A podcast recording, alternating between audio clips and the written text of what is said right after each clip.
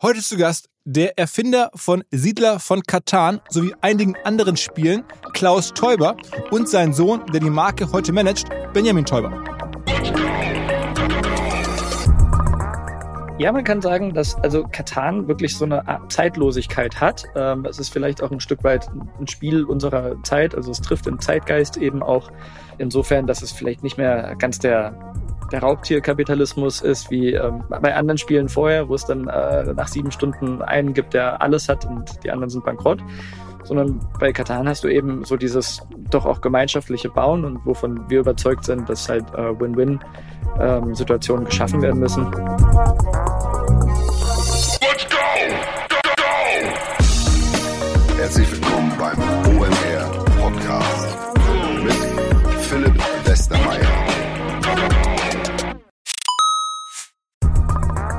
weil die Kolleginnen und Kollegen von Instafo, also der Jobplattform für den Tech- und Sales-Bereich, von der ich hier schon häufiger berichtet habe, mittlerweile bei uns doch groß engagiert sind hier im Podcast. Ihr hört immer wieder hoffentlich von Instafo. Deswegen habe ich die Kollegen vor kurzem mal selber persönlich kennengelernt und war wirklich sehr angetan. Sie haben mir dazu erzählt, es gibt eine neue Finanzierungsrunde in die Firma. 10 Millionen werden da investiert. Das ganze Thema wird also immer relevanter. Daher nochmal hier mit Nachdruck der Hinweis. Wer Menschen sucht im Bereich Tech und Sales, denkt an Instafo. Die haben da scheinbar wirklich eine neue magische Soße gefunden, wo sie über ihre Plattform ein automatisiertes Matchmaking zwischen Arbeitnehmer und Arbeitgeber ermöglichen und das ist im direkten Marktvergleich dreimal effektiver, was die Quote von Bewerbung zu Einstellung angeht. Hilft natürlich auch, dass sie bereits über 100.000 passende Talentprofile auf der Plattform haben und dass man sehr, sehr schnell ins Gespräch kommt. Innerhalb von 48 Stunden bewerben sich die ersten Talente bei den Arbeitgebern oder man kann sogar als Arbeitgeber einer vorselektierten Gruppe an Talenten aktiv eine Nachricht schicken oder sie zum Chatten einladen, um sich noch schneller kennenzulernen und zu prüfen, könnte das passen. Also nicht nur ich und die Geldgeber offensichtlich glauben an Instafo, sondern auch mittlerweile über 1800 Firmen, darunter O2, RTL, HelloFresh, MyPoster, viele, viele weitere.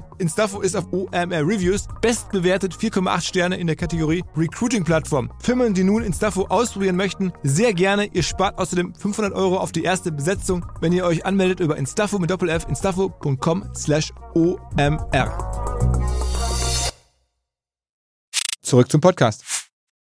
Passend zum Launch kurz vor Weihnachten eine etwas ungewöhnliche Idee in einem ohnehin ja schon relativ breiten Themenportfolio hier bei uns. Aber Siedler von Katan hat uns gereizt, einfach weil es natürlich eine wirtschaftlich auch sehr große Nummer geworden ist. Eines der ganz wenigen Spiele, Spielkonzepte, die global groß geworden sind in den letzten Jahrzehnten. Monopoly, alles andere gibt es ja schon viel, viel länger. Dazu aus Deutschland, dazu sehr beliebt, vor allen Dingen bei ganz vielen Silicon Valley Größen. Mark Zuckerberg ist bekennender Siedler von Katan-Spieler. Der Reed Hoffman Gründer von LinkedIn, ist auch ganz großer Katan-Fan, ist sogar in Kontakt mit unseren heutigen Gästen. Also das bietet relativ viel Story, plus natürlich die Frage, wie sind denn so die Economics hinter so einem Spielerfolg?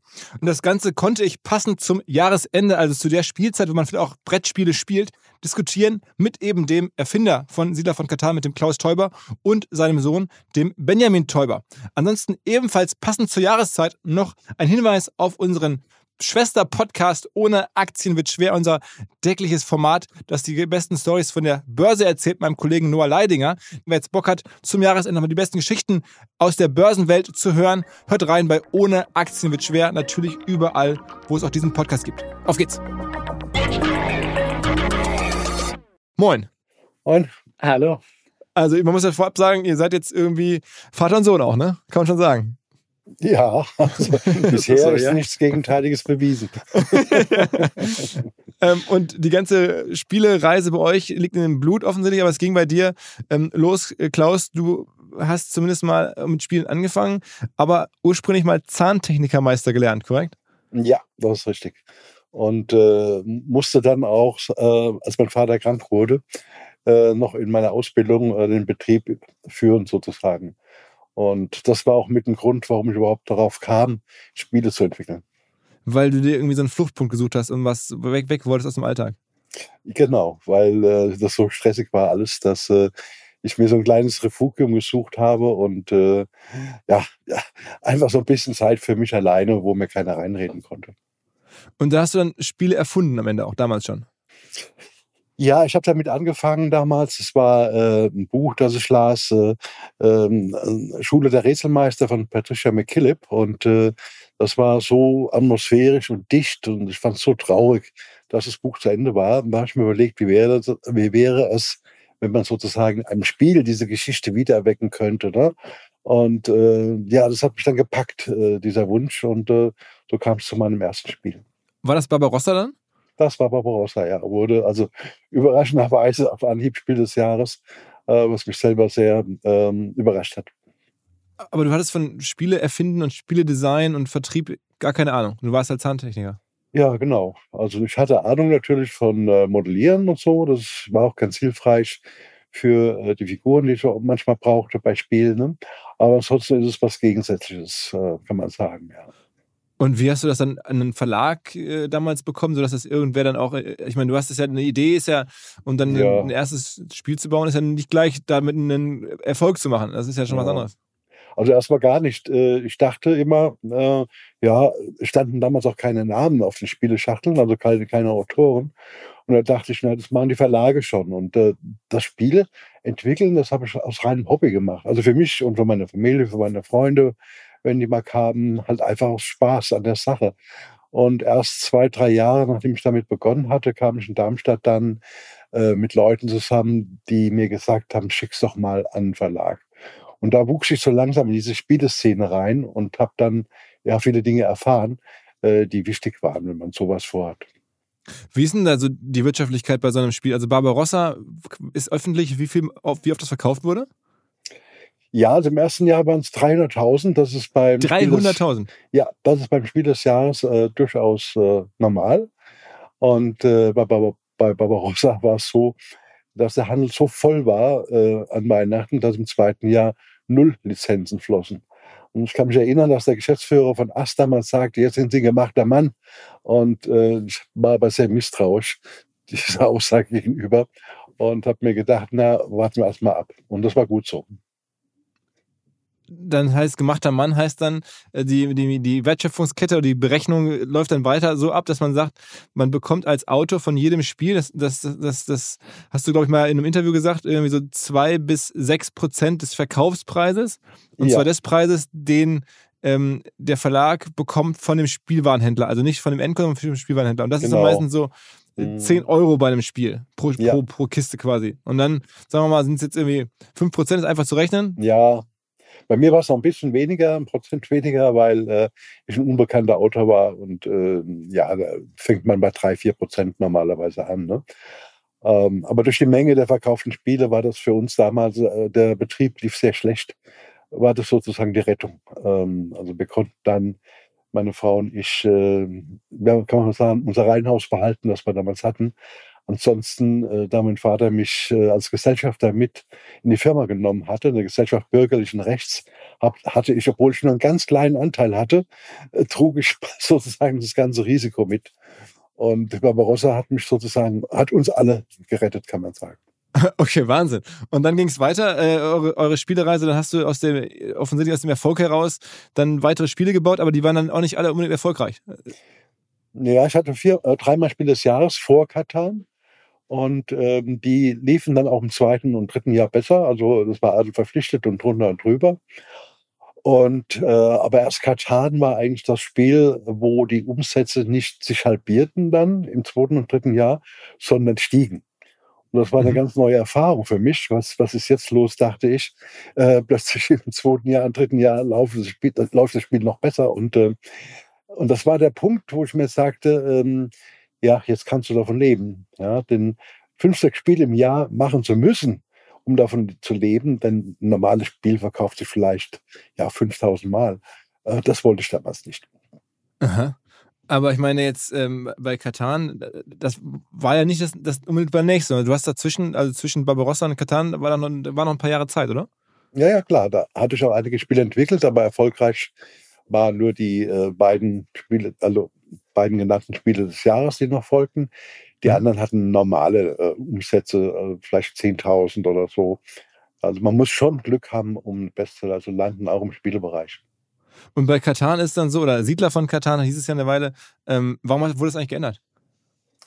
Ja, wegen äh, aus verschiedenen Gründen eigentlich. Ähm, ein Grund war, ähm, dass es ein Computerspiel gab damals, das hieß äh, Die Siedler von Blue Byte. Und äh, das Spiel sollte ursprünglich die Siedler heißen. Ich habe dann gesagt, nee, lass uns noch einen Zusatz finden, Siedler von Katan, um es zu unterscheiden eben. Ne? Und tatsächlich hatten wir später auch äh, Rechtsprobleme mit Blue Byte. Und dann haben wir im ersten Zug haben wir Katan groß und Siedler klein. Vorher war Siedler groß. Und im zweiten dann äh, Siedler ganz abgeschafft. Mhm. Und da gibt es jetzt sozusagen, äh, sozusagen die Spekulation, 40 Millionen Verkäufe davon. Ja, nee, das ist keine Spekulation. Das, äh, das ist tatsächlich so, genau. Und ich meine, da, habt ihr das besonders befördert oder ist das dann alles Viralität oder wie muss man sich das vorstellen? Es ist tatsächlich beim Brettspielen so, dass sehr viel auf Empfehlung, äh, glaube ich, gekauft wird. Also Leute lieben es dann zu spielen und dann empfehlen sie es weiter und begeistern andere Leute. Der normale ähm, ja, Zirkel ist so ein bisschen, dass Studenten es oft spielen und dann ähm, bringen die später in ihre Familien, bringen es dann ihren Kindern bei, die Kinder werden wieder Studenten und diesen Kreislauf, den äh, haben wir jetzt schon öfter äh, so entdeckt und ähm, wenn man da einmal so ein bisschen drin ist, dann bleibt man in so einem Markt auf einer, auf einer gewissen Zahl. Und ähm, wir haben jetzt halt eben auch das Glück, dass ähm, neue Märkte dazugekommen sind. Also beispielsweise USA ist so seit 2010 ziemlich äh, stark am Wachsen und ist inzwischen so in die Popkultur eingedrungen, kann man sagen. Ich meine, es ist ja auch, da schließt sich der Kreis jetzt im Podcast äh, bekannt, dass einer der erfolgreichsten Digitalunternehmer der Welt, äh, Mark Zuckerberg zum Beispiel, auch noch andere übrigens auch noch, ähm, ja große ähm, Katan-Fans sind. Mhm. Ja, und Reed Hoffman. Ähm, genau, mit dem haben wir mal ganz kurz dann einmal äh, skypen können und, äh, und hat er uns irgendwie, ja, wir haben ihm da so ein Holzbrett geschickt und das haben wir dann kurz mit ihm geredet. Das war irgendwie ganz cool. Ähm, aber ähm, ja, also es war wirklich so, damals ging dann dieses ähm, Katan ist das neue Golf von Silicon Valley. Und ähm, statt halt Golf zu spielen, haben sich die Leute dann getroffen, um Katan zu spielen, Pizza zu essen und da ihren Business halt irgendwie zu besprechen. Ne? Und daher kam so ein bisschen über die Tech-Szene, Silicon Valley, äh, rübergeschwappt in die, in den Rest der Popkultur, sodass es jetzt halt auch viele Sportler, Schauspieler, ähm, News, äh, News-Leute irgendwie alle spielen und so halt ja tatsächlich in die Popkultur so ein bisschen einge, eingewoben wurde. Und wie hältst du es jetzt am, am, am, Laufen? Also ich meine, du hast ja gerade beschrieben, ähm, dass man das jetzt jedes Jahr steigern kann. Am Ende, also man würde jetzt im Marketing-Deutsch sagen, sozusagen äh, Referral Marketing, also Weiterempfehlungen. Aber was machst du noch so? Gott sei Dank haben wir da einen guten Partner vor Ort, der das alles für uns übernimmt. Äh, wir sind ja eine lizenzgebende Firma, die ähm, vor allem Inhalte schafft und die weitergibt und unsere Partner vor Ort, wir haben es ja insgesamt in mehr als 40 Sprachen, ähm, die betreuen dann die Märkte. Ne? In den USA haben wir eins der größeren Teams und äh, die sorgen eben dafür, dass das dann Social Media Präsenz bekommt und auch ansonsten darüber gesprochen wird. Und wenn ihr jetzt Spiele macht aufgrund des Erfolgs, seid ihr dann mittlerweile ähm, sozusagen, also habt ihr noch Probleme, welche unterzubringen oder ist das jetzt automatisch so, dass jeder, jedes Spiel wird euch aus den Händen gerissen?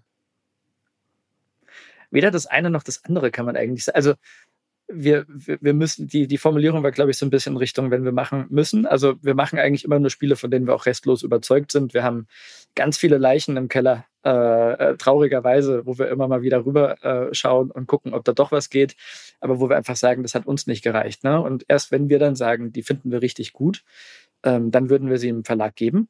Und ähm, wir hatten auch mal abseits von der Katan-Familie jetzt äh, andere Spiele zusammen gemacht. Ähm, und die liefen jetzt nicht so gut. Also nicht so gut im Sinne von, die, die Erstproduktion wurde verkauft, aber es wurde jetzt irgendwie nicht nachproduziert. Also nichts im Vergleich zu Katan. Ne? Aber ähm, ich würde jetzt nicht sagen, dass jeder Verlag kommt und sagt, oh, auf jeden Fall wollen wir haben, aber Interesse ist auf jeden Fall da. Und wie erklärt ihr euch sozusagen innerlich den Erfolg von Katan? Also ist das irgendwas, was man replizieren kann? Also was hat das jetzt so ausgemacht oder ist das einfach am Ende Glück? Äh, äh Glück ist immer dabei natürlich. Also ich musste die richtigen Leute natürlich treffen, ähm, die mein Spiel dann äh, an den Markt gebracht haben. Und äh, ich hatte da einen sehr guten Freund, der mir schon bei meinem ersten Spiel geholfen hat und auch dann bei Katan, weil erstmal wollte Katan ja keiner, beziehungsweise Siedler, wie es damals hieß. Ne? Und äh, warum es dann so erfolgreich wurde, äh, glaube ich, liegt äh, daran, dass es variabel ist. Das Spiel ist immer wieder neu, die Felder werden immer wieder neu arrangiert. Und es gibt keinen Krieg, es gibt keine Ureinwohner, die man besiegen muss, äh, bevor man siedeln kann, sondern es ist ein friedliches Spiel. Und es ist auch ein Spiel, wo man sich sozial einbringen muss, ja, also über den Handel beispielsweise. Und äh, je stärker man sich sozial einbringt, das heißt, dass es seine Persönlichkeit in das Spiel einbringt, umso mehr äh, und größer sind die Chancen, dass man gewinnt. Und das ist wahrscheinlich auch der Grund, warum ähm, Katan oft äh, bei irgendwelchen äh, Castings oder irgendwelchen Bewerbungsgesprächen oder, oder so eingesetzt wird, weil eben äh, man die Menschen dabei sehr gut kennenlernt. Ne? Die müssen ja handeln, sie müssen aus sich herausgehen ja, und dann lernt man sie äh, viel besser kennen, als wenn man nur so ein einfaches Gespräch hätte. Wollte ich gerade sagen, ich meine, das ist ja, du sagst es mal so eben, das ist ja auch noch ein besonderes Feature, dass man tatsächlich jetzt mittlerweile immer mehr hört von Firmen, die zum Bewerbungsgespräch oder zum Assessment Center auf einmal äh, den Leuten sagen, Mensch, äh, spielt mal bitte hier mit uns eine Runde Katan. Das ja. ist, ist ja also schon sehr ungewöhnlich. Ja, also ein großer Teil des Erfolgs ist sicher, dass diese Komponenten, die ich aufgezählt habe, ne, besonders eben das Soziale und auch, äh, ähm, dass man äh, friedlich spielt, das denke ich mal, mögen Frauen sehr. Und äh, ja, und wenn, wenn, Frauen mitspielen, wenn die ganze Familie spielt, denke ich mal, äh, hat es ein Spiel viel leichter. Sag doch mal ganz kurz in, in, drei Sätzen für jemanden, der jetzt hier zuhört, das noch nie ähm, gespielt hat. Was ist eigentlich das, das Kernprinzip? Also das Kernprinzip ist, dass man eine Landschaft vor sich hat mit Weiden, Holz, also Wald und so weiter und muss jetzt, kriegt jetzt sozusagen über Würfelzahlen diese Ressourcen. Und aus diesen Ressourcen, aus diesen Rohstoffen baut man Siedlungen. Und angrenzende Landschaften liefern wiederum Rohstoffe.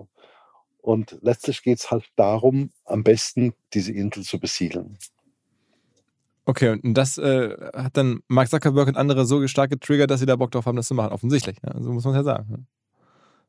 Ähm, es ist ja mittlerweile auch schon ein Begriff geworden in Deutschland, wo Leute sagen, heute Abend siedeln wir. Also das ist, hat sich ja schon so eingedeutscht. Ich habe es ja so hinbekommen, mhm. dass es irgendwie so wie Googeln fast schon ist. Also das, das Spiel zu spielen. Aber auch das ist auch alles ohne euer Zutun passiert, sondern das ist, habt ihr mehr oder weniger selbst staunend beobachtet. Es ist wirklich ziemlich organisch alles gewachsen. Also gerade das mit dem Siedeln, äh, inzwischen heißt es ja gar nicht mehr Siedler von Katan, sondern nur noch Katan. Ähm, da hatten wir auch nie irgendwie einen Einfluss oder irgendwas in die Richtung probiert. Es hat sich wirklich von alleine äh, so zugetragen dann. Wie ist denn deine persönliche äh, sozusagen äh, Reise in diese Spielewelt? Ich meine, du bist offensichtlich groß geworden mit einem Vater, der Spieleerfinder war, äh, und dann hast du irgendwann gedacht, das könnte ja was für mich sein. Du hast vorher noch irgendwie ein Studium gemacht oder, oder eine Ausbildung oder wie ist es gelaufen? Ja, ich dachte als Kind immer, das ist irgendwie ganz normal. Jeder Dritte äh, hat irgendwie einen Spieleerfinder äh, als Vater und das ist ein normaler Beruf. Ne? Und äh, es war halt schön. Er ähm, kam dann oft am Sonntag und hat gemeint, hey, spielen wir was? Und das ist ja auch ein Luxus für ein Kind, ne? wenn der Vater dann kommt. Und dann haben wir äh, Kinderspiele getestet und äh, ein paar sind mir hängen geblieben, insbesondere aber auch tatsächlich Katan. Also äh, ist mir ähm, von damals noch wirklich ähm, mit acht äh, im, im Kopf geblieben. Und so wurde ich da irgendwie an das Spielen ganz natürlich äh, rangeführt. Also ähm, mein Vater hat das auch immer gut gemacht, dass er uns wirklich nur gefragt hat, wenn wir sehr viel Lust hatten zu spielen. Ansonsten bringt es ja nichts, äh, sich da an den Tisch zu quälen. Dann kann man auch keinen Spaß haben. Und dann in der Pubertät mit einem Aussetzer, wo es andere Sachen gab, die interessanter waren, ähm, habe ich danach gerne gespielt, aber es kam lange nicht als Berufswahl für mich jetzt in Frage, sondern hatte eigentlich großes Interesse an der Psychologie, habe das dann studiert und äh, danach dann Wirtschaft, also Management und ähm, habe dann ein bisschen andere Berufserfahrungen noch gesammelt, Unternehmensberatung kurz und Marketing und so weiter und dann aber irgendwie doch gedacht, ähm, am schönsten ist es eigentlich so eine Marke zu formen, ähm, die man von Haus aus kennt und schätzt und wo viele gute Werte drin sind und äh, dann bin ich 2011 ins, in die Firma eingetreten. Und die Firma, wie groß ist die jetzt? Äh, ich glaube, acht, acht Leute haben wir. Und der Umsatz kommt oder das Geld kommt dann über die Lizenzen, die ihr sozusagen rausgebt. Genau, richtig, ja. Und wir reden da jetzt über ein Unternehmen von welcher Umsatzgröße ungefähr? ich dachte, du wolltest die finanziellen Fragen klären. Eigentlich sage ich immer, es ist ein mittelständisches Unternehmen ähm, mit einer Umsatzgröße, die, äh, sagen wir mal, genügt, eben acht Mitarbeiter zu bezahlen und äh, eben halt auch äh, ja, auch zu investieren. Ich meine, investieren beispielsweise bedeutet, dass ich jetzt seit drei Jahren äh, an der Trilogie von äh, Katan schreibe. Ähm, das heißt, äh, wir brauchen bald immer, immer wieder Leute äh, anfragen, die gerne einen Film drehen wollten. Brauchen wir eine Geschichte, ähm, eine gute Geschichte und äh, damit bin ich beschäftigt. Der erste Band ist jetzt rausgekommen, Katan, der Roman. Und das ist ein Beispiel dafür, wo wir halt auch wieder Geld investieren. Denn diese drei Jahre, wo ich hier jetzt schon äh, sitze und äh, schreibe, bekomme ich ja weiterhin mein Gehalt. Ja.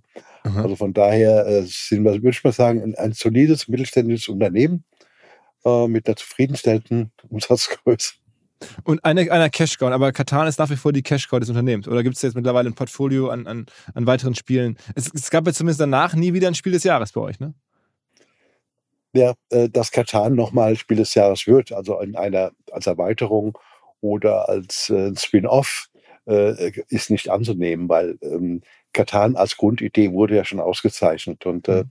ja, also war schon äh, auf der Auswahlliste war schon Katan-Spiel. Ein zweites, das ist das äh, damals Kartenspiel für zwei gewesen, was heute Katan das Duell heißt.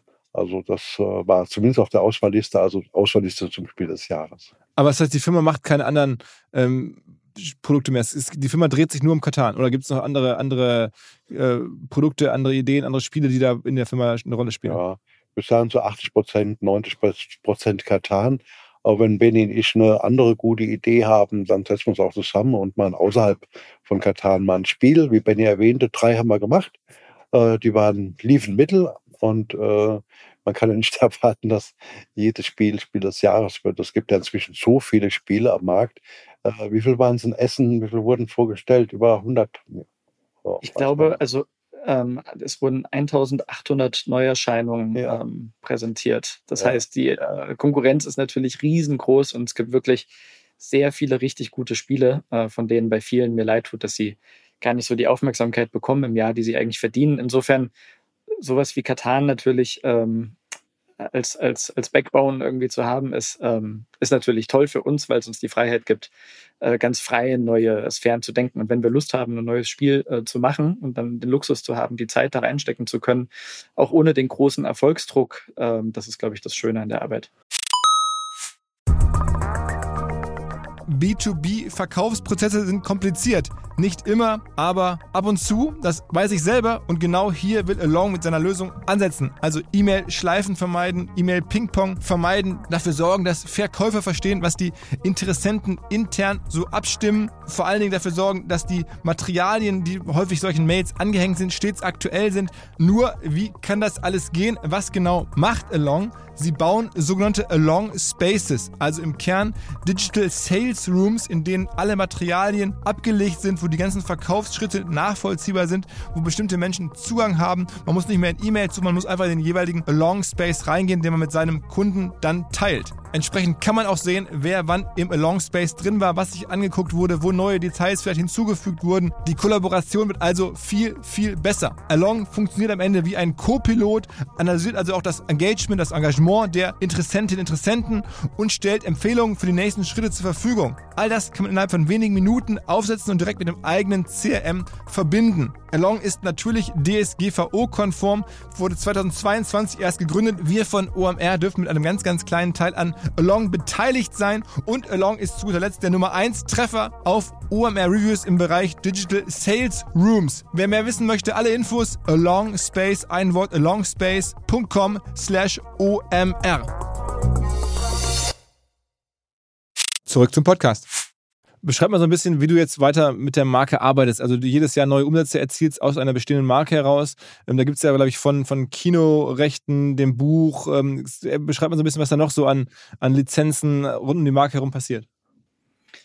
Es gibt ähm, viele, viele Wachstumsmöglichkeiten, die wir ähm, aktuell noch anschauen. Also sowas wie Merchandise beispielsweise, äh, denke ich, da ist noch viel Potenzial drin, jetzt über das normale T-Shirt oder Tasse hinaus ähm, wie mein Vater schon gesagt hat, ähm, die Geschichte, äh, die er momentan schreibt, ähm, die ist jetzt äh, seit zwei Monaten auch ähm, der erste Band äh, zu, zu kaufen sozusagen. Und da gibt es dann noch zwei weitere Bände, wo der zweite schon fertig ist und äh, sehr gut gelungen, wie ich finde.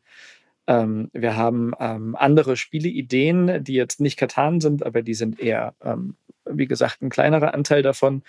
Und ansonsten muss man sagen, ähm, die Pflege von so einer Marke, selbst wenn wir nur in Anführungszeichen jetzt die ähm, Entwicklungsseite betreuen, ähm, ist auch aufwendig natürlich. Ne? Also wir müssen immer Approvals geben. Ähm, wir haben äh, 40 Sprachen, wir haben, ich glaube, 80 Märkte, in denen es verkauft wird und dann eben zu schauen, dass die Produkte auch überall dem Markenkern ähm, entsprechen, ist ein ganz großer Teil der, der Arbeit, äh, den man so gar nicht aktiv sieht, aber dass man einfach schaut, dass auch wirklich das, was gerade läuft, gut läuft, ähm, ist ein mhm. sehr großer Anteil von dem, was wir eigentlich täglich machen. Es gibt ja sogar, glaube ich, eine, eine ähm, Katan-Weltmeisterschaft, also ein Turnier. Ähm, ja. Ist das dann auch von euch initiiert oder hat das dann irgendwer in die Welt gesetzt und ihr habt es einfach approved und, und, und, laufen lassen? Nee, das machen wir mit unseren zwei größten Partnern, Cosmos und äh, Asmodee. Und äh, wir kommen gerade aus Malta zurück von der Katan-WM. Ähm, und äh, da hatten wir 48 Nationen. Also das war schon für uns auch Wahnsinn zu sehen und ähm, auch schön zu sehen, dass Nationen, die sonst ähm, in der Politik vielleicht wirklich ähm, feindlich gesonnen sind, dort so friedlich miteinander spielen, so friedlich wie man Katan eben spielen kann. Also äh, wir merken es immer, wir spielen es ein bisschen freundlicher und friedlicher zu Hause als dann so im äh, Wettkampfmodus.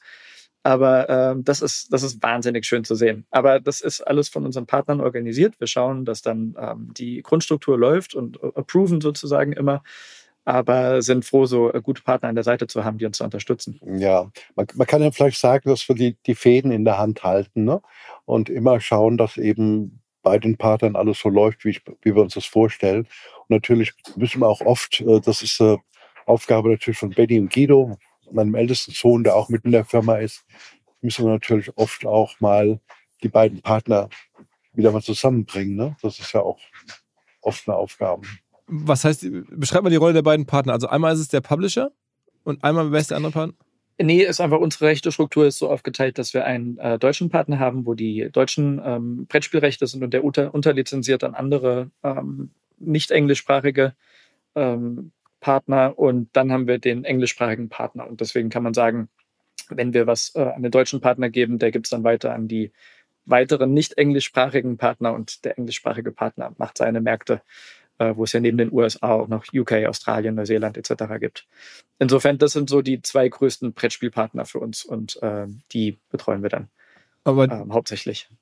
Ja, aber ich meine beispielsweise ein Spiel, ein neues kommt raus, ähm, gibt un so unterschiedliche Vorstellungen vom Cover, von der Grafik, vom Material und so weiter und, und das so möglichst zusammenzubringen, so, ein, so eine Einheit zu einem Spiel, das ist so mehr unsere Aufgabe dann halt auch. Also ich meine, das Balancing, ne, kann man sagen. Ne? Ich meine, es gibt ja ein neues Spiel, heißt dann auch eine neue Edition. Es gibt ja, glaube ich, eine Star Wars Edition. Es gibt verschiedenste Varianten von Katan, so angepasst an verschiedenste Lebenswelten und so. Also da sind schon irgendwelche Menschen sehr kreativ.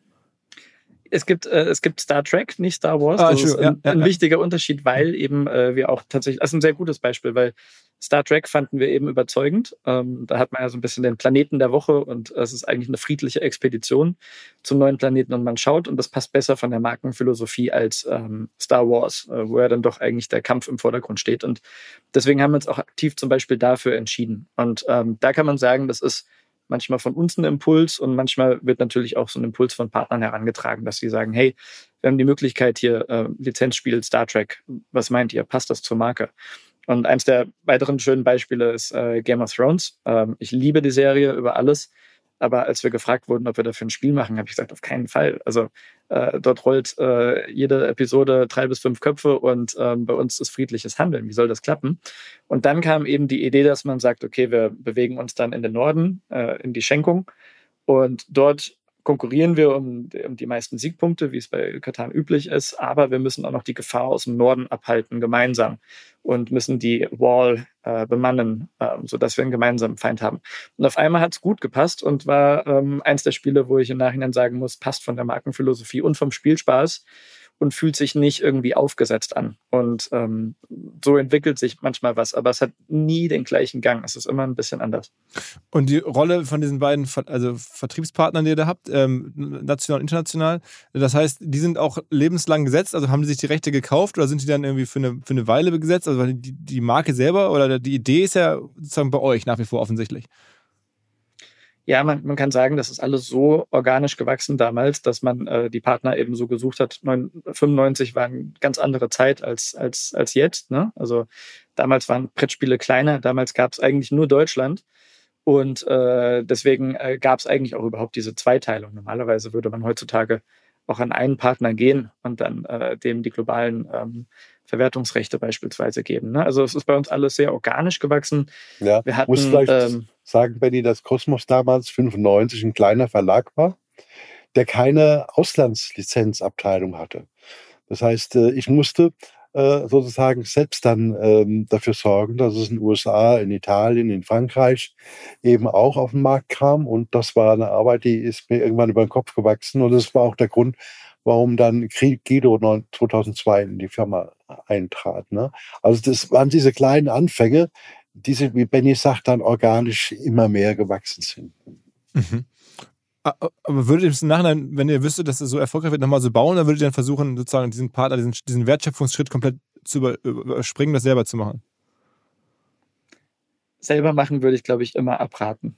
Diese, diese, diese Power, dann irgendwie die Spiele selber zu produzieren, irgendwo äh, zu vertreiben, das, das kriegst du eigentlich alleine nicht hin. Heutzutage gibt es vielleicht sowas wie Kickstarter und andere Crowdsourcing, Crowdfunding-Möglichkeiten, äh, aber ähm, ich glaube, damals äh, hat mein Vater die Idee gehabt, das muss er am besten selber mal erzählen und dann hat auch jemand gesagt, mach's nicht und ich glaube, das war eine, mhm. eine gute Wahl, ne? Ja. Ja, ja als, als Barbarossa, der Prototyp abgelehnt wurde, hatte ich tatsächlich die Idee, okay, ähm, ich äh, gehe zu Ravensburger, lass äh, 2000 Spiele produzieren, vertreibe die selbst. In unserer Garage ist genügend Platz. Auto muss halt irgendwo draußen dann parken.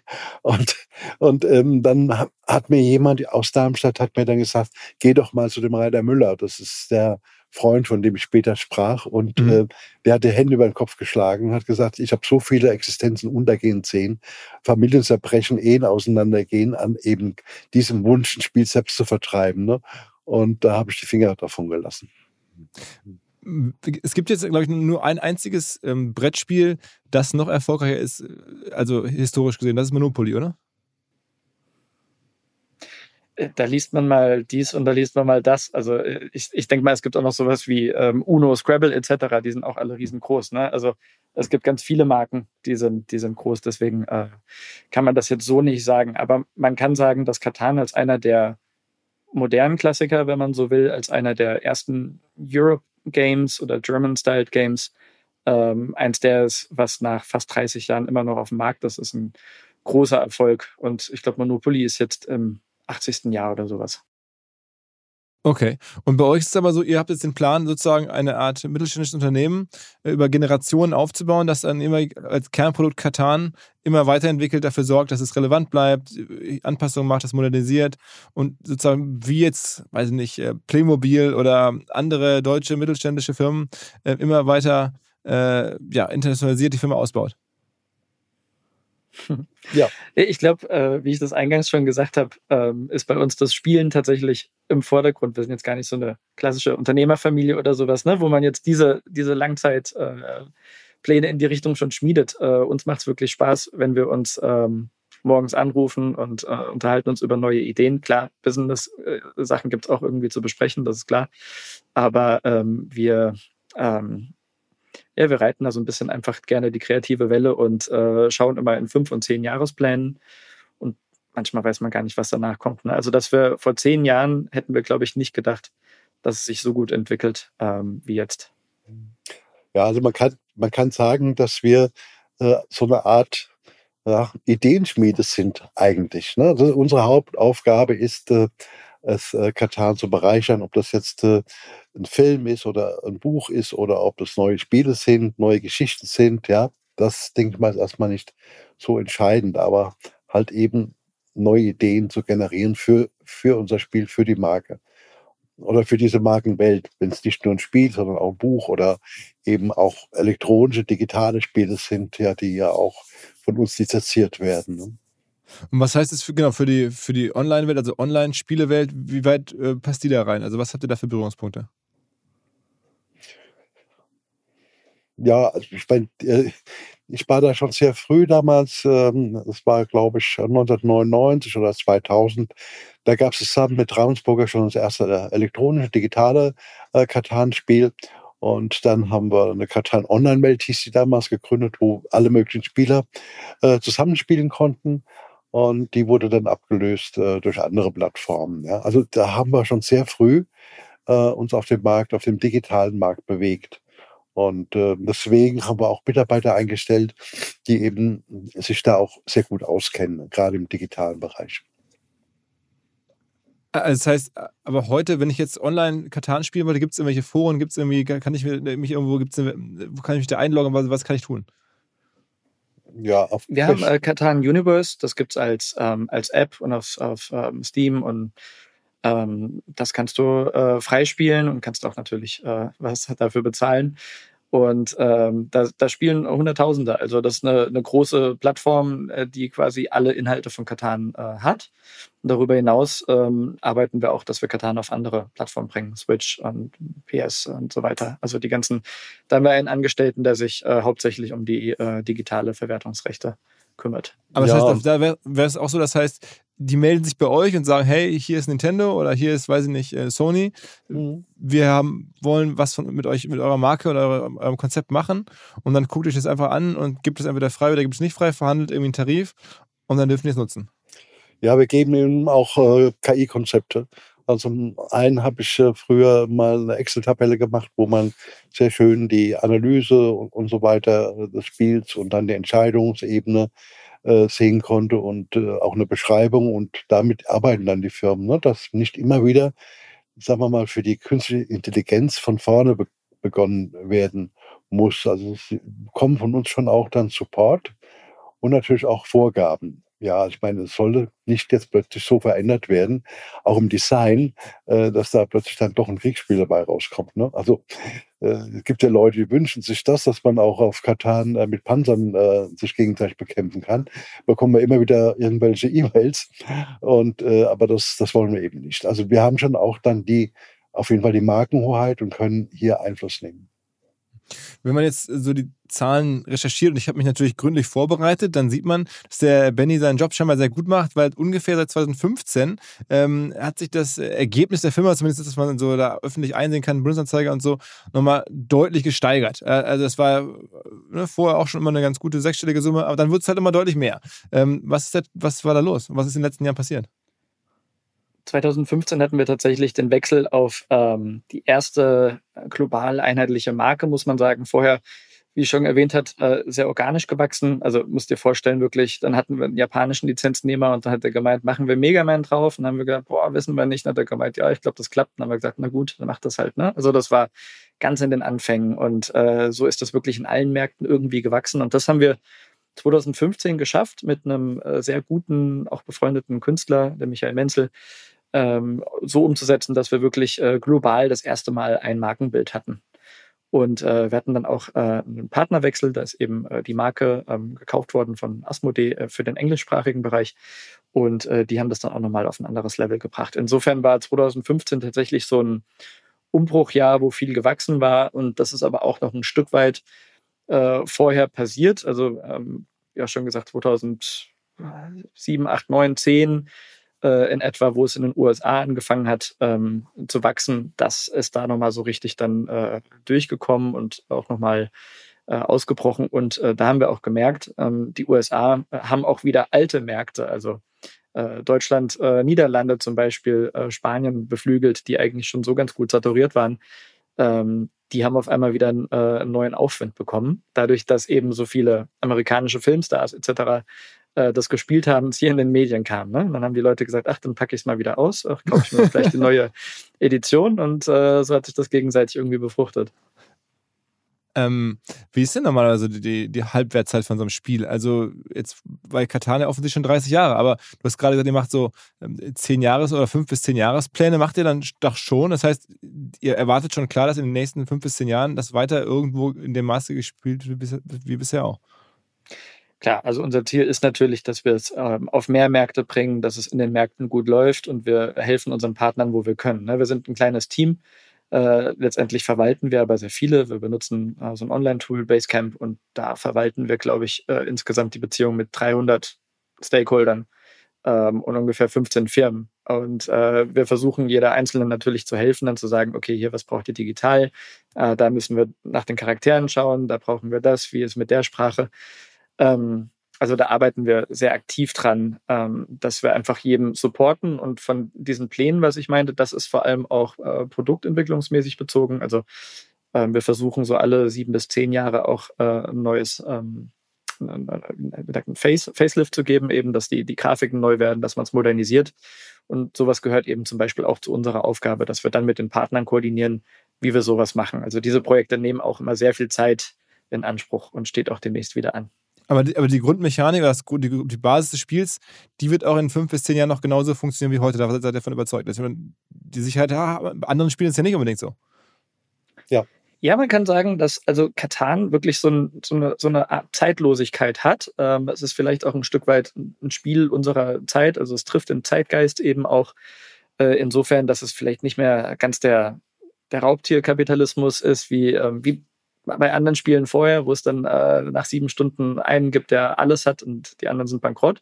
Sondern bei Katan hast du eben so dieses doch auch gemeinschaftliche Bauen und wovon wir überzeugt sind, dass halt äh, Win-Win-Situationen ähm, geschaffen werden müssen, äh, die sich dann auch darin äußern, dass man eben miteinander handelt. Und wenn man sich zum Beispiel die Weltmeisterschaft anschaut, die Leute, die am erfolgreichsten dort abschneiden und äh, die auch letztendlich Weltmeister werden, das sind die, die wirklich lange Zeit mit Verhandeln bringen und äh, soziale Skills haben, äh, die Leute zu überzeugen, äh, dass die dann auf einmal machen, was sie wollen. Das war faszinierend zu sehen bei der, äh, beim Finaltisch beispielsweise. Ne? Und ich glaube, das ist etwas, äh, das, das überdauert den Zeitgeist. Ich glaube ganz sicher, das wird auch in 10, 20 Jahren ähm, noch etwas sein, was spannend ist im Spiel, auch wenn in der, ähm, sag ich mal, Hardcore-Spielerszene natürlich Katan inzwischen ja ein, ein älterer Hut ist, äh, weil natürlich die ganze Szene sich weiterentwickelt. Ne? Aber das heißt ja nicht, dass es nicht noch genug Leute gibt, die ähm, trotzdem auch jetzt nicht zu tief einsteigen wollen und für die Katan genau das richtige Spiel ist,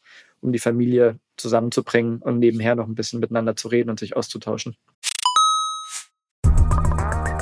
Das größte Problem von Computern und digitaler Technologie sitzt häufig vor der Screen und macht Fehler. So auch Menschen bei uns, so auch ich, so auch ihr. Und zwar häufig, indem ihr einfach nur auf bös gemeinte Attacken reinfallt. Und davor schützt euch ein neues, demnächst vielleicht Unicorn aus Köln. Die Rede ist vom Cybersecurity-Unternehmen SoSafe, die euch, die eure Belegschaft, die eure Kolleginnen und Kollegen, die Firmen und Systeme davor schützen, dass andere Menschen häufig mit KI generierte Mails versenden, mit zum Beispiel so Betreffzeilen wie jetzt Login-Daten ändern für neues Kundentool oder Cloud-Account wurde deaktiviert, hier klicken oder, oder, oder. Ihr wisst, was ich meine. 85% aller Cyberattacken auf Firmen sind deswegen erfolgreich, weil Menschen auf Sachen reingefallen sind. Und genau davor schützt SoSafe, indem sie Angriffssimulationen fahren, indem sie Risikoanalysen durchführen, indem sie eine Human Firewall in eurer Firma aufbauen, so nennen sie das. Und sie machen allen Hörerinnen und Hörern folgendes Angebot. Ihr könnt euch selber attackieren lassen, natürlich ohne Risiko und Gefahr, um zu testen, wie sicher eure Systeme sind. Alles kostenlos, um SoSafe kennenzulernen. Übrigens, die durchschnittliche Klickrate von Leuten auf Attacken von SoSafe liegt bei 30%. Gerne rausfinden, wo eure liegt und feststellen, wie hoch die Gefahr ist. SoSafe safe.de slash omr hilft da sehr. Nochmal so safe, ein Wort, so safe.de slash omr. Zurück zum Podcast.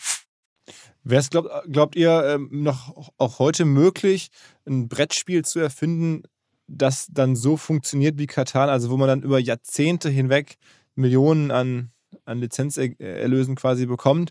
Ähm, ist das, ist sowas so ein Welterfolg, ist der noch denkbar oder äh, gab es danach nochmal irgendwas Vergleichbares? Oder ist es eigentlich so jetzt in der heutigen Zeit, wenn es nicht online ist, dann geht es gar nicht? Ja, ich glaube, ähm, vom Blitz getroffen zu werden, ist äh, wahrscheinlicher, oder? Weil da gehört natürlich wahnsinniges Glück dazu. Zum einen mal, dass man so ein Spiel hat, aber zum anderen halt auch, dass es so viele Leute anspricht. Und dann noch, dass es dauerhaft Leute anspricht. Also das ist, ähm, ja, sagen wir mal, sehr schwer. Also äh, ein, zweites Mal konnten wir das nicht wiederholen, das ist ganz klar. Ja. Und es hat auch keine, äh, kein Beispiel mehr gegeben aus irgendwelchen anderen, anderen Quellen, anderen äh, Spieleerfindern irgendwo auf der Welt, die was nochmal ähnlich groß geworden wäre? Ah, es gibt andere Marken, andere Spiele, die auch wirklich jetzt schon über Jahre hinweg existieren. Ne? Ich kann jetzt gar nicht so genau, also wir wissen jetzt ja, ja auch nicht genau die äh, Stückzahlen, die die dann Verrückte haben. Labyrinth, sowas, aber ne? Verrückte Labyrinth kann man nennen. Das ja. ist äh, im, äh, im, Familienbereich auch schon viele Jahre äh, erfolgreich. Vielleicht jetzt nicht so stark wie Katan, aber es gibt schon, schon auch modernere Spiele, die äh, seit Jahren jetzt äh, erfolgreich laufen. Mhm. Und aber Spiele erfinden, ist das eigentlich so eine urdeutsche Sache? Also ist, das klang gerade so ein bisschen durch, als wenn es da wirklich so eine deutsche Kultur sei, so Spiele zu erfinden, dass da sozusagen wir Deutschen damit die Welt beglücken. Ist das, kann man sich so vorstellen? Ich würde sagen, es hat sich gewandelt. Also ich glaube, äh, 95, als, als mein Vater angefangen hat, da war wirklich, äh, da kam ja dieser, dieser German Games und, oder, und dann auch Europe-Styled äh, Games kamen auf dadurch. Inzwischen gibt's ähm, wirklich überall fantastische äh, Brettspielszenen in den USA, in, in, in weitesten Teilen von Europa, Tschechien. Ähm, also es gibt ganz viele Märkte. Ich glaube, in Deutschland ist immer noch so, ein, so wirklich der Kernmarkt. Wir haben auch hier die Spiel in Essen, die jährlich äh, stattfindet, wo 150.000 Leute kommen. Größte Spielmesse der Welt. In Essen, meine Heimatstadt, muss man mal sagen. Das ist in der ja, Hugehalle. Ja, ja, genau, richtig. Ja. ja. Und die ist und, da wirklich der, der, der Dreh- und Angelpunkt äh, für, die, für die Szene. Absolut. Also es gibt inzwischen auch noch zum Beispiel die GenCon in den USA, die ist jetzt auch inzwischen sehr groß. Ähm, aber klar, in den USA ist immer alles groß. Aber man kann so sagen, in Europa ist, ist Essen äh, nach wie vor die ah. Messe. Und, und dieses Label Spiel des Jahres, ähm, ist das sozusagen auch das, das Label, das man zwingend braucht, um überhaupt eine Chance zu haben? Also nicht unbedingt. Ähm, ich würde mal sagen, äh, in den USA gab es das Label Spiel des Jahres nicht. Also Katan wurde da auf den Markt, also kam auf den Markt und die Umsatzzahlen, die verliefen also so.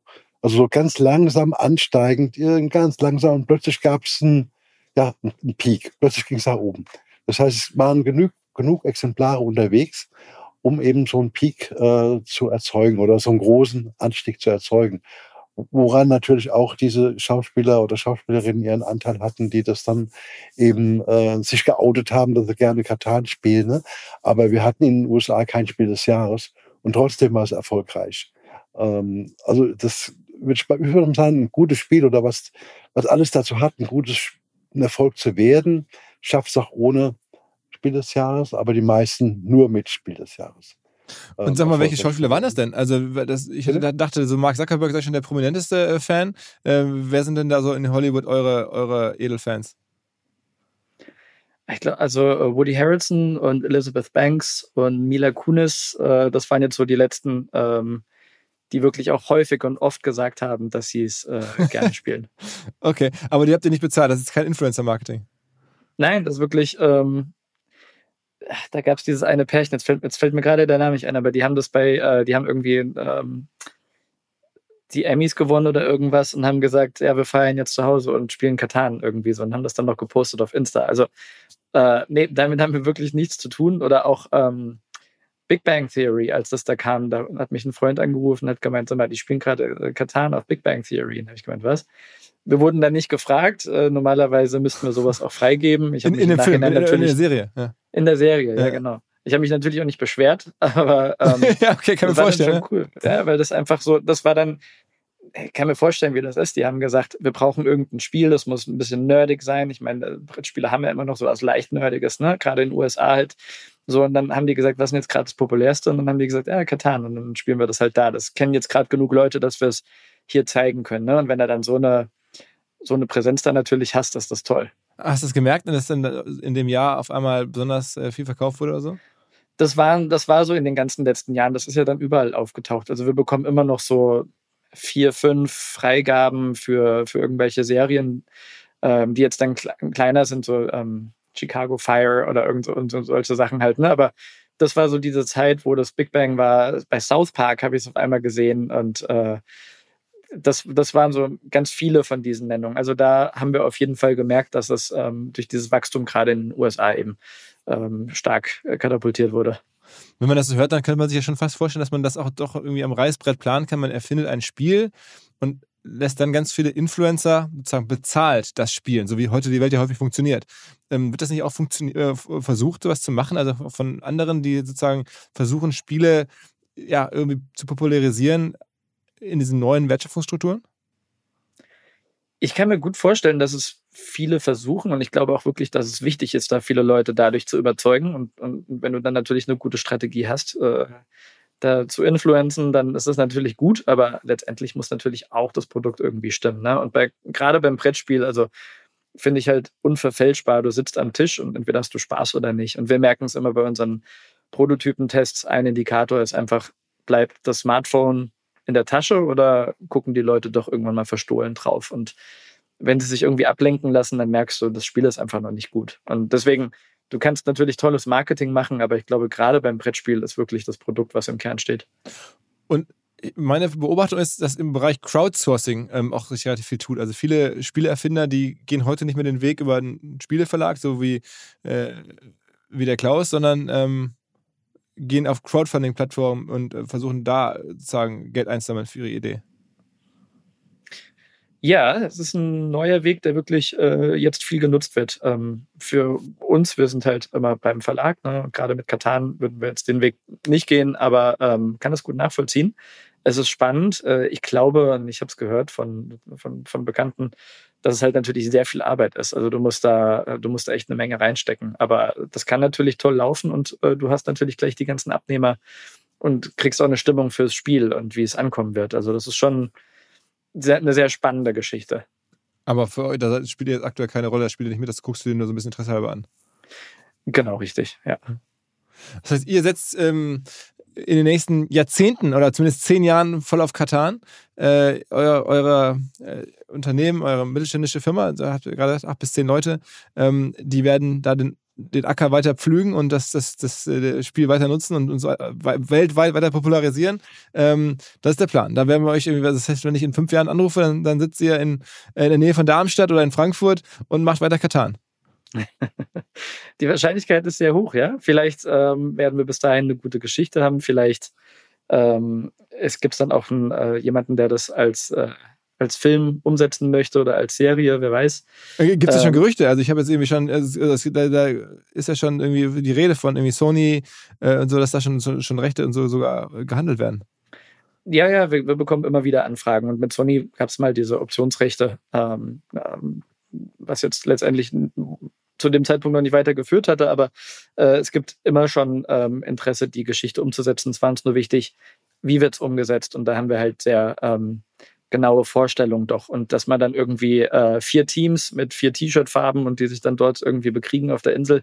Ah, wir haben alles schon irgendwie äh, gepitcht bekommen und äh, haben sehr viel ablehnen müssen, ähm, weil wir eben auch einfach sagen, es ist wichtig, dass die Marke richtig erzählt wird. Und äh, da arbeitet mein Vater jetzt gerade dran. Okay, okay, okay.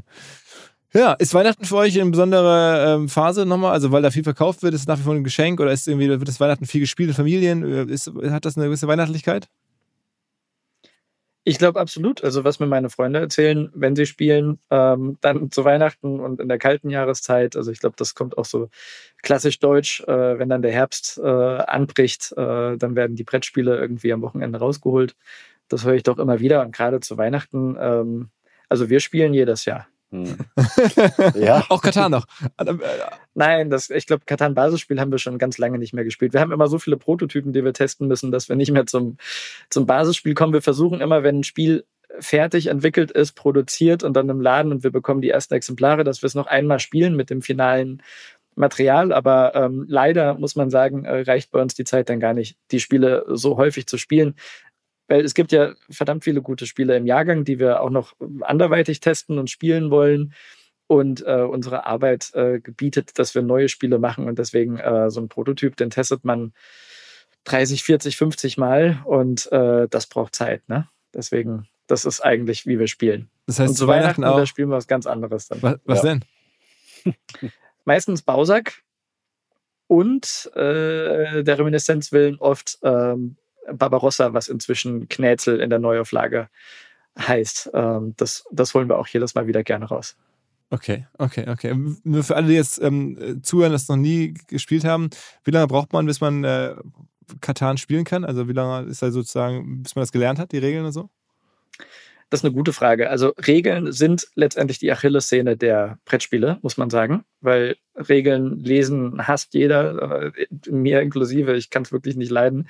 Und dementsprechend haben wir uns irgendwann mal so eine Tutorial-App ähm, überlegt. Ja, dort braucht man die Regeln gar nicht lesen und wird mit einem Tutorial durchgeführt. Das heißt, dieser Sprecher sagt dann, baut jetzt so und so auf, tut so, als ob ihr eine 10 würfelt und nehmt euch die und die Ressourcen und nach 20, 25 Minuten entlässt er einen dann in das Spiel äh, selbstständig und man hat die Regeln gelernt, ohne Regeln zu lesen. Also wenn man das nutzt, so 20, 30 Minuten kann man eigentlich beginnen. Und am angenehmsten ist natürlich immer, wenn man jemanden hat, der es einmal klären kann. Ja. Okay, okay, okay. Also, ähm, Wir werden es äh, natürlich beobachten, zwangsläufig. Ich bin jetzt werde mich da an das Gespräch wahrscheinlich noch ein paar Jahre erinnern. Damals äh, bin irgendwie habe ich die beiden äh, mal kennengelernt, äh, wenn irgendwie mit Katan kommt. Gibt es noch eine letzte Grundregel, was ein gutes Spiel können muss? Also wenn jetzt jemand sagt, okay, pff, was die können, kann ich auch. Also gibt's, könnt ihr dem irgendwie einen Tipp geben äh, für ein Spiel? Also gibt es irgendwie auch so, eine, so einen Marketinghebel, der in dem Spiel eingebaut mhm. sein muss oder irgendwas, was ein Spiel haben muss? Ja, also ich bekomme oft äh, oder habe viele Anfragen erhalten. Ich würde auch gerne mit Spielen mein Geld verdienen. Und äh, ich rate den, den Menschen halt immer, ähm, dass sie nicht wegen des Geldes Spielen entwickeln sollen.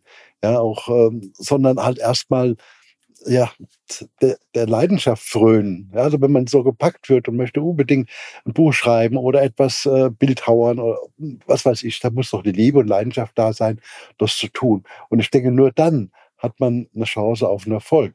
Ja, also wenn man so herzlos an eine Sache reingeht, nur um Geld zu verdienen, und da meine ich jetzt halt den künstlerischen, kreativen Bereich, ja, dann äh, wird es wahrscheinlich äh, keinen Erfolg haben. Also, okay, das heißt, das ist die, die einzige Regel, ist der richtige Spirit und weniger irgendwas, was man inhaltlich bedenken muss oder irgendeine eine, eine, ja, so eine ja. Leitlinie, die dann ins Spiel eingebaut sein muss. Ja, da gibt's natürlich äh, viele Tipps. Also wir haben auf unserer Webseite auch Tipps für Spieleautoren. Also da kann man natürlich nachgucken. Also wie geht man an Verlage ran beispielsweise. Ne? Aber man kann den Menschen, die gerne ein Spiel machen wollen, nicht die Grundidee liefern. Und aus der Grundidee, die muss man schon selbst ähm, sich sozusagen ja in den Hinterkopf ähm, stampfen. Äh, aus dieser Grundidee kommen dann wiederum viele Entwicklungsprozesse. Das ist ja ein Entwicklungsprozess letztendlich. Und äh, das muss dann, müssen die Menschen schon selbst machen. Also, das, das merkt man dann auch schon beim Entwickeln, wie es wächst langsam, ne? wie man darauf ja, stolz sein kann, dass es gewachsen ist bis zum gewissen Grad. Ich, ich habe das, hab das schon mal wahrgenommen, dass das dass es manchmal wie so eine Wahrnehmung gibt, als ob man da einen, einen Toolkasten hat, wo man ein paar Sachen zusammenwürfelt und dann hat man ein Spiel. Ne? Also kann ich, kann ich auch nachvollziehen. Letztens irgendwie ein, ein, ein Filmteam da, ähm, ich, ich weiß gar nicht, vielleicht was der Kinderkanal. Und dann haben wir das, haben wir versucht, wie macht man ein Spiel? Hat die gemeint, ganz kurz. Und dann haben wir zwei Minuten geredet.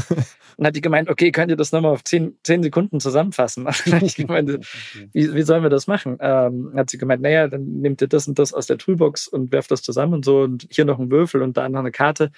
Aber so ist es eben nicht. Also ähm, es gibt tatsächlich ganz verschiedene Schulen, glaube ich, wie man, wie man Spiele äh, angehen kann. Bei uns vielleicht so ein bisschen, also in der Familie äh, laufen, dass es eher immer von der Geschichte herkommt und dass wir dann sagen, diese Geschichte irgendwie im Spiel umzusetzen ist, wäre schön. Und ähm, es gibt aber auch andere, die fangen beim äh, Mechanismus an und dann wird eine Geschichte draufgesetzt.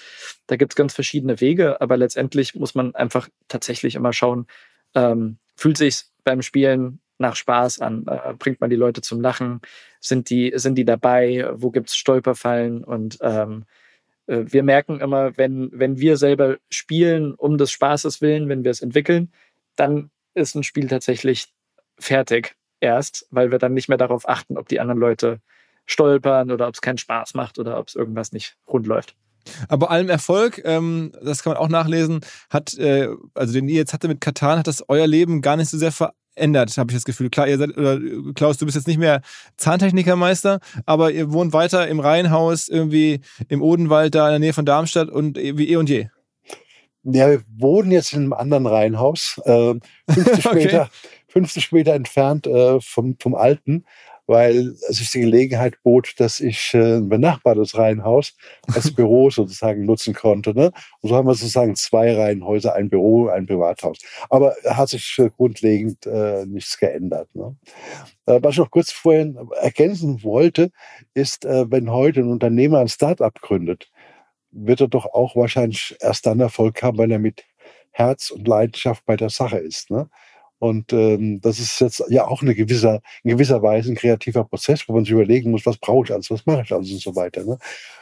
Und das, äh, denke ich mal, insofern ähneln sich diese beiden Vorgehensweisen. Ne? Man braucht halt einfach diese Kraft, diese Power, diese Leidenschaft. Ich hoffe, ihr habt sie noch einige Jahre oder ähm, ich wünsche euch das. Ähm, hier sozusagen ein, ein, ein, ein Weltmarktführer, ein Hidden Champion aus Deutschland, der die Welt beglückt mit Spielen. Ähm, ist, ist ja gut für unsere Volkswirtschaft. Ähm, also vielen Dank für eure Zeit und ähm, in dem Sinne dann schon mal schöne Weihnachtstage oder, oder Adventszeit zumindest. Ja, vielen Dank. Das wünschen ja. wir dir auch. Alles Wünschen klar. wir Auch. Ja, okay. Ciao, ciao. Ja, tschüss.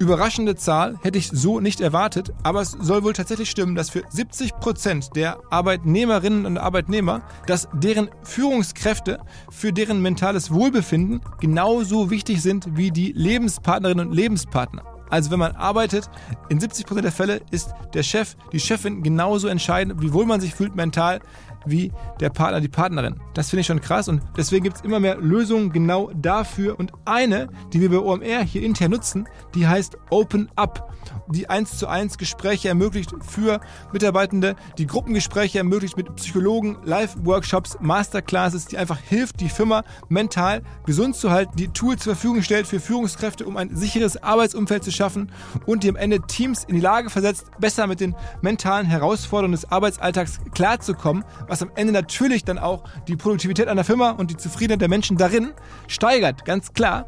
Wer jetzt also sagt, was ist dieses Open Up? Wir setzen es bei OMR selber ein. Wer das kennenlernen möchte, der findet alle Informationen unter openup.de slash Unternehmen oder in den Shownotes dieses Podcasts. Zurück zum Podcast. Dieser Podcast wird produziert von Podstars bei OMR.